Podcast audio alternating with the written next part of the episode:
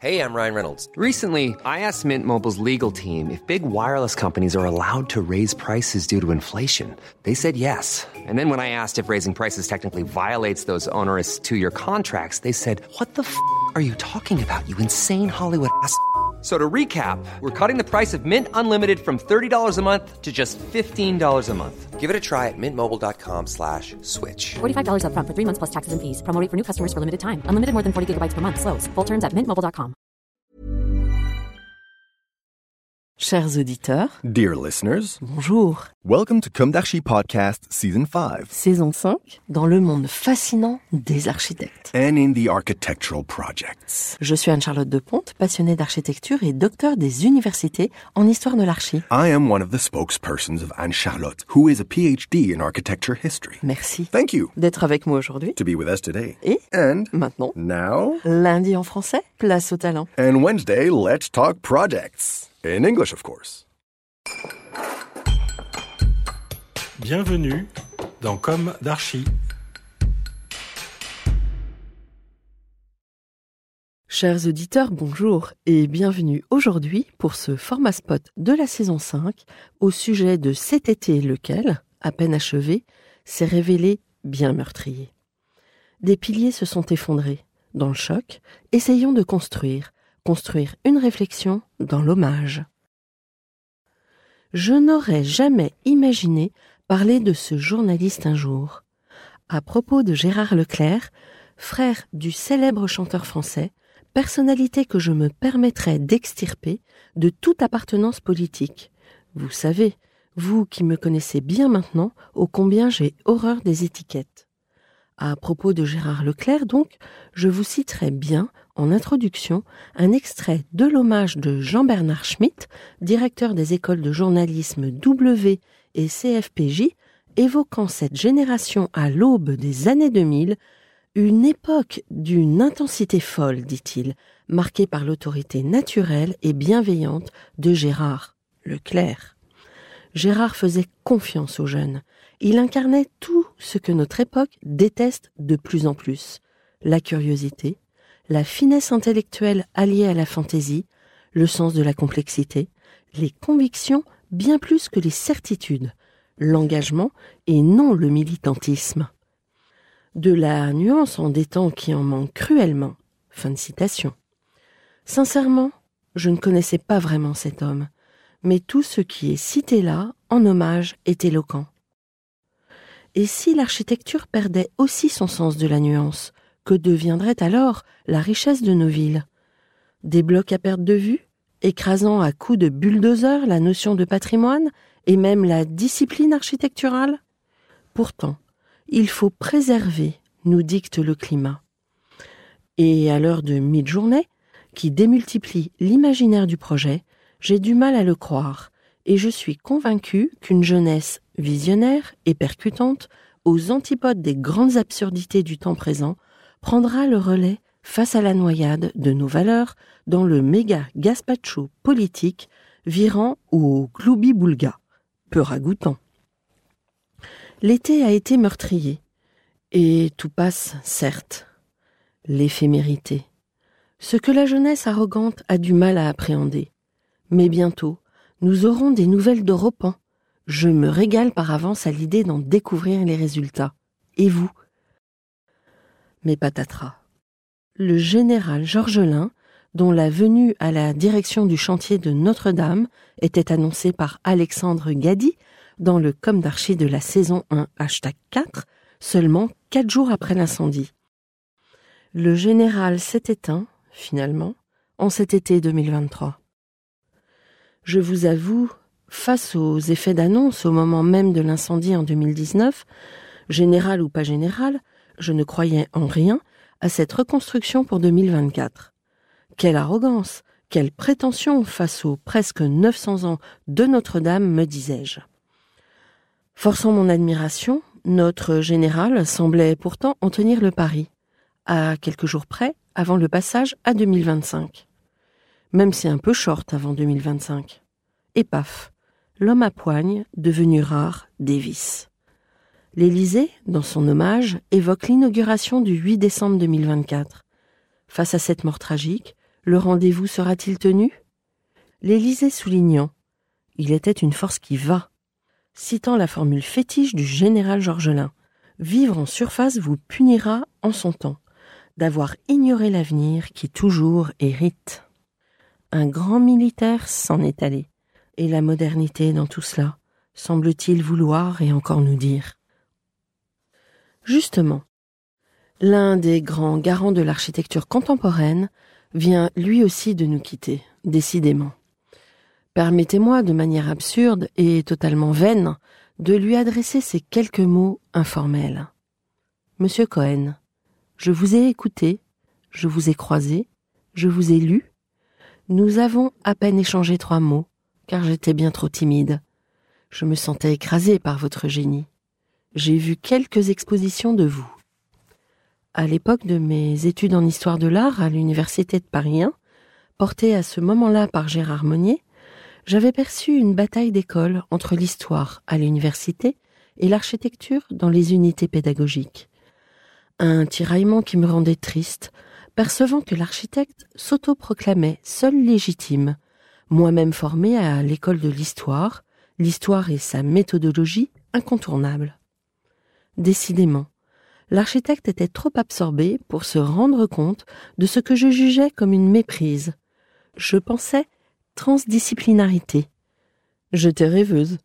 L'écosystème des écoles d'architecture était certes prêt à rencontrer la sociologie. Mais l'histoire à l'université, trop poussiéreuse. Trop poussiéreuse? Était-il question de positionnement dogmatique? J'ai toujours détesté le dogme.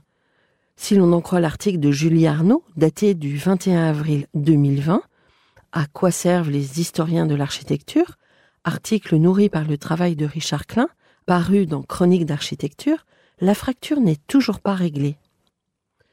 Jean-Louis Cohen, polydiplômé et enseignant en école d'architecture, vous, vous vous êtes accompli. Vous, devenu incontournable, vous étiez du bon côté. L'historienne de l'architecture en herbe que j'incarnais manquait totalement de confiance en elle. Je me suis alors contenté de vos écrits.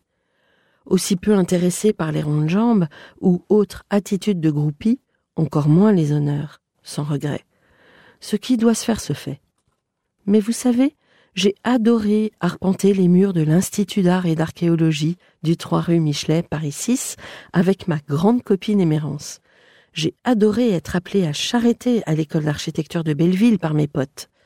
Je préférais sans doute le quotidien diurne dans le sixième arrondissement, quitte, mon estomac d'étudiante un peu vide, à me cogner la tête rue d'Assas dans la vitrine de Constant, happé par un dôme en chocolat parfait plutôt que de slalomer entre la misère et les crottes de chiens en plein jour sur les trottoirs de Belleville aux abords de l'école.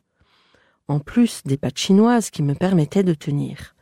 En plus des trottoirs de l'appartement de la rue de Couronne. La souffrance, les deuils et les crottes, j'en avais déjà eu trop tôt une magnifique dose.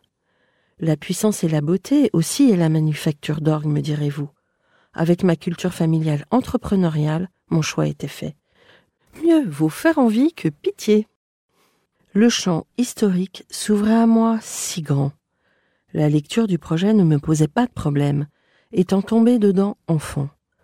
Le travail et le destin feraient le reste.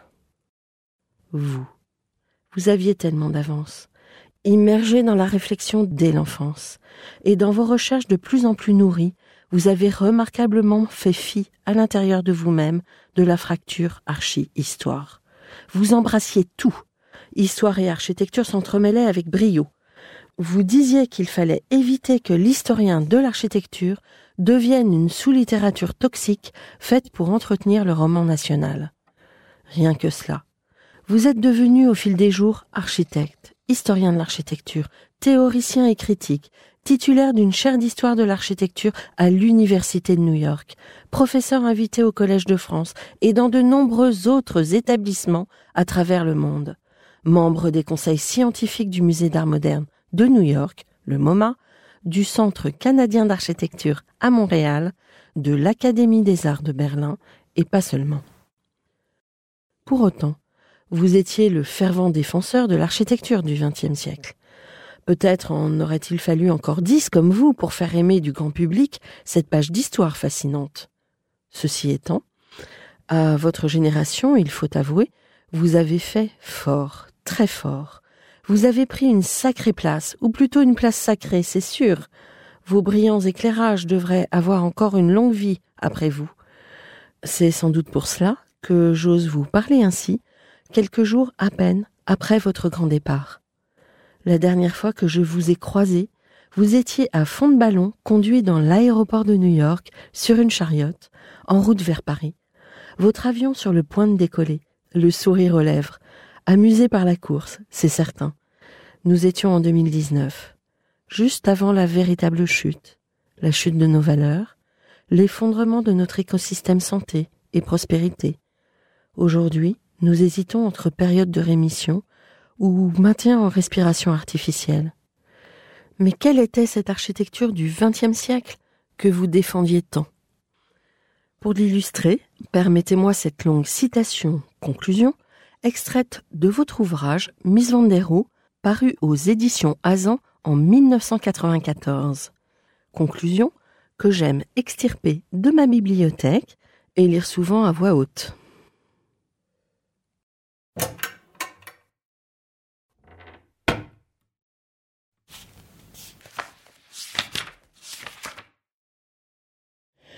Pendant six décennies fertiles en changements politiques, culturels et artistiques, Miss a édifié une œuvre marquée par un effort constant pour donner une forme rationnelle intellectuellement et matériellement au programme des élites engagées dans la transformation de la société. Utilisant l'acier et le verre, matériaux de la grande industrie, dans des configurations déterminées par les stratégies esthétiques de l'avant-garde, et pourtant marquée au sceau du classicisme, Miss a élaboré dans ses types initiaux et dans leur déclinaison des catégories d'édifices aussi révélateurs du mode de production capitaliste que les palais florentins l'étaient du féodalisme du Quattrocento. Plus qu'aucun autre architecte de la modernité, il fait ici figure de metteur en forme de la modernisation, exécutant en définitive le programme que Peter Behrens avait esquissé pour l'AEG au début du siècle. C'est par là aussi, à l'autre école de Chicago, que son œuvre renvoie, celle des sciences sociales modernes fondée à l'Université de Chicago à partir entre guillemets du cristal, qu'est la ville avec ses populations et ses groupes ethniques et sociaux qui aura servi de base empirique pour créer un modèle des conflits et des arbitrages à prétention universelle. Grâce au champ d'action ouvert par l'ITT et les commandes de Greenwald, Miss aura pu lui aussi élaborer de tels modèles, mais dont la reproduction par d'autres architectes, échappant à la rigueur de son contrôle, montre qu'ils n'avaient, eux, rien de reproductible. La présence même du bus de Miss, sculpté par Marino Marini, à l'abri du rez-de-chaussée du bâtiment d'IBM à Chicago, rend compte en définitive de son attitude devant le monde. Taillé dans la masse, son visage solide est percé par un regard souverain sur le siècle, sa bouche figée entre une moue devant la médiocrité de la ville qui l'entoure et une appréciation gourmande de la qualité des pierres et du métal qui l'en protège. C'est vrai que je me paie le culot de vous rendre hommage, je ne suis ni la cité de l'architecture, ni responsable des pages archi d'un grand journal, ni architecte. Mais je vous ai croisé trop souvent pour lâcher l'affaire. Vous me pardonnerez, n'est-ce pas? Cet hommage non empoulé, sans révérence et à la première personne. C'était bien, Miss, n'est-ce pas? Chers auditeurs, merci pour votre écoute. Retrouvons-nous dès la semaine prochaine pour un nouveau numéro. Et d'ici là, prenez soin de vous. Au revoir.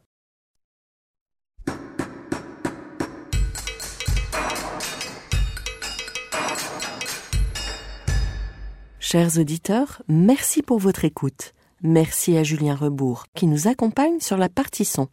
N'oubliez pas de retrouver nos sujets en avant-première sur Instagram à l'adresse at Si vous aimez ce podcast, favorisez sa diffusion en lui donnant 5 étoiles sur Apple Podcast, plus un petit commentaire, ou sur votre plateforme de podcast favorite.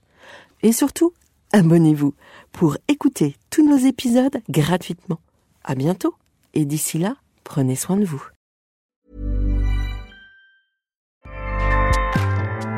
ACAST powers the world's best podcasts. Here's a show that we recommend. Hi, I'm Jesse Cruikshank. Jesse